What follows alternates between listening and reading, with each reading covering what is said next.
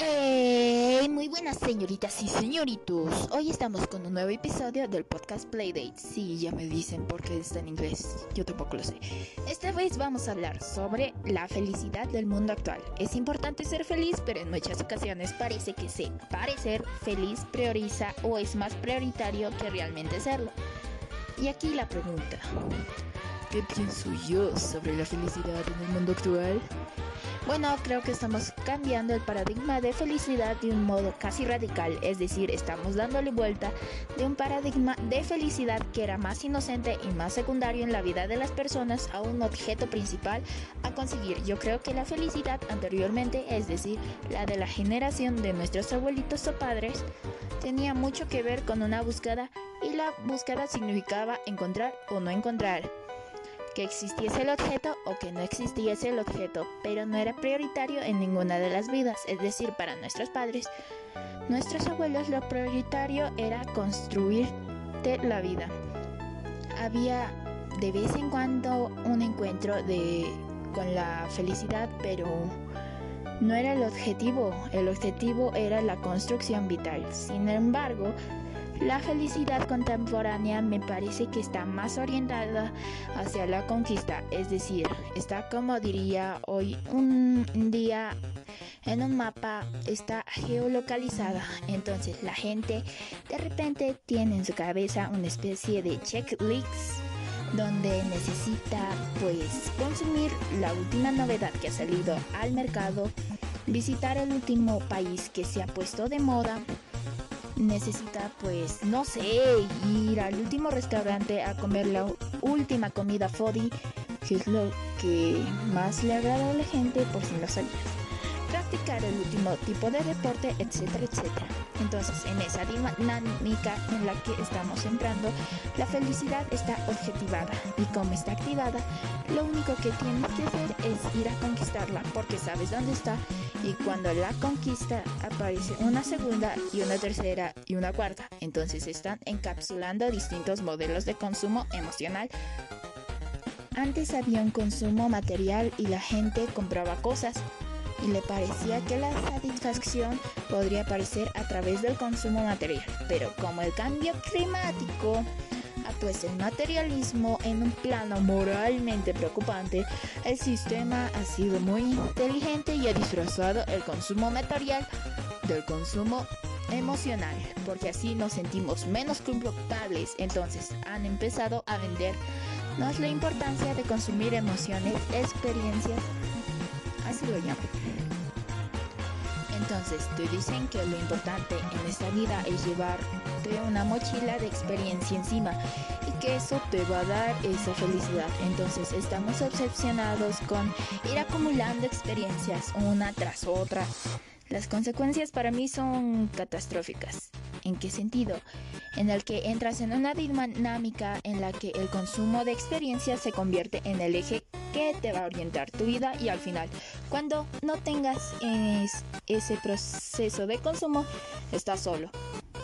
Estás tranquilo en tu propia vida, se te genera una angustia, se te generan esos nervios de decir, bueno, yo no sé hacia dónde voy.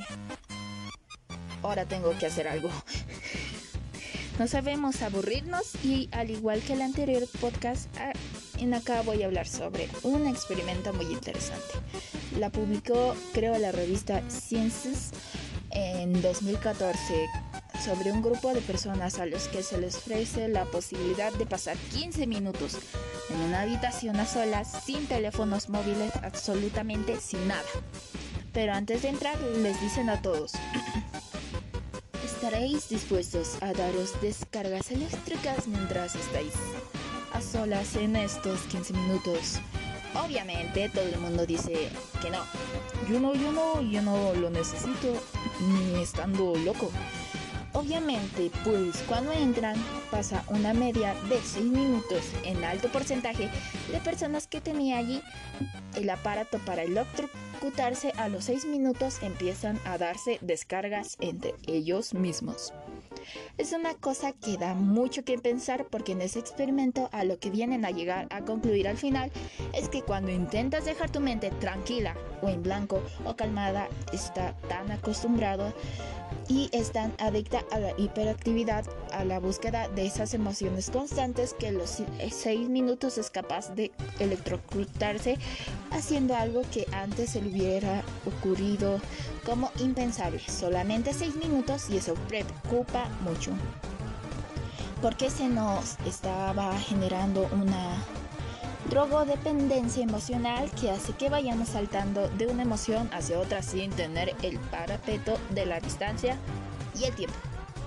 Es decir, somos incapaces de tomar distancia de la realidad media que tenemos y somos incapaces de tener el aprecio del tiempo de, en un tiempo un poquito más tranquilo, de manera que cuando nos sucede esto, como la adicción hacia las emociones es muy alta, entramos en lo que se llaman o llaman, no sé, síndrome de abstinencia contemporánea, que es la hiperactividad. Es decir, la hiperactividad en el fondo no deja de ser esa respuesta de cuando te llega el síndrome de abstinencia, ponerte a hacer cosas, lo que sea, con tal de no estar a solas contigo mismo. Me pasa mucho. Es muy preocupante lo del experimento, pero me recuerda a nosotros, los adolescentes o jóvenes de hoy en día que estamos con las redes sociales. ¿Qué opino yo en relación a eso? Bueno, esa hiperacción es cierto, que quizás en nosotros los adolescentes están empezando a calar más a fondo porque el estímulo de las redes sociales es altísimo. Yo creo que estamos entrando en un momento histórico único en la humanidad a la hora de entender cómo funciona el mundo virtual. Es decir, nunca hemos tenido la opción de hacer algo maravilloso que es crear nuestras propias circunstancias. Si antes hablaban de las circunstancias reales, que tú no le o no las puedas crear, sino que vienen impuestas las redes sociales. Por primera vez te permiten crearte un avatar o una imagen idealizada en ti. De modo que por primera vez en la historia conviven dos circunstancias, las circunstancias reales y las circunstancias virtuales. Y esto es algo que nos lleva a pensar hasta qué punto unas van a condicionar a las otras. Es decir, antes las reales se supone que iban a condicionar el estilo de vida. Pero ¿qué pasa cuando tú como adolescente o como persona o como joven tienes la capacidad de crearte un avatar que se va a presentar al público de la manera en la que tú quieres, con el ideal que tú quieres. Diseñar en torno a tus ideas, a tu estética, etcétera, etcétera. Sin darnos cuenta, le estás dando mucho poder a ese avatar virtual y cada vez le estamos dedicando más tiempo de manera que las circunstancias virtuales empiezan a equipararse en categoría ontológica, que dice en filosofía. En potencia se empieza a equiparar a las circunstancias reales. La consecuencia es dañina, porque cuando tú pasas mucho, pero mucho tiempo en una red virtual, tienes la capacidad de controlar lo que dices y cuándo lo dices y cómo lo dices. Y encima tienes la capacidad de controlar la mirada del otro, que es algo que en la realidad no podemos hacer.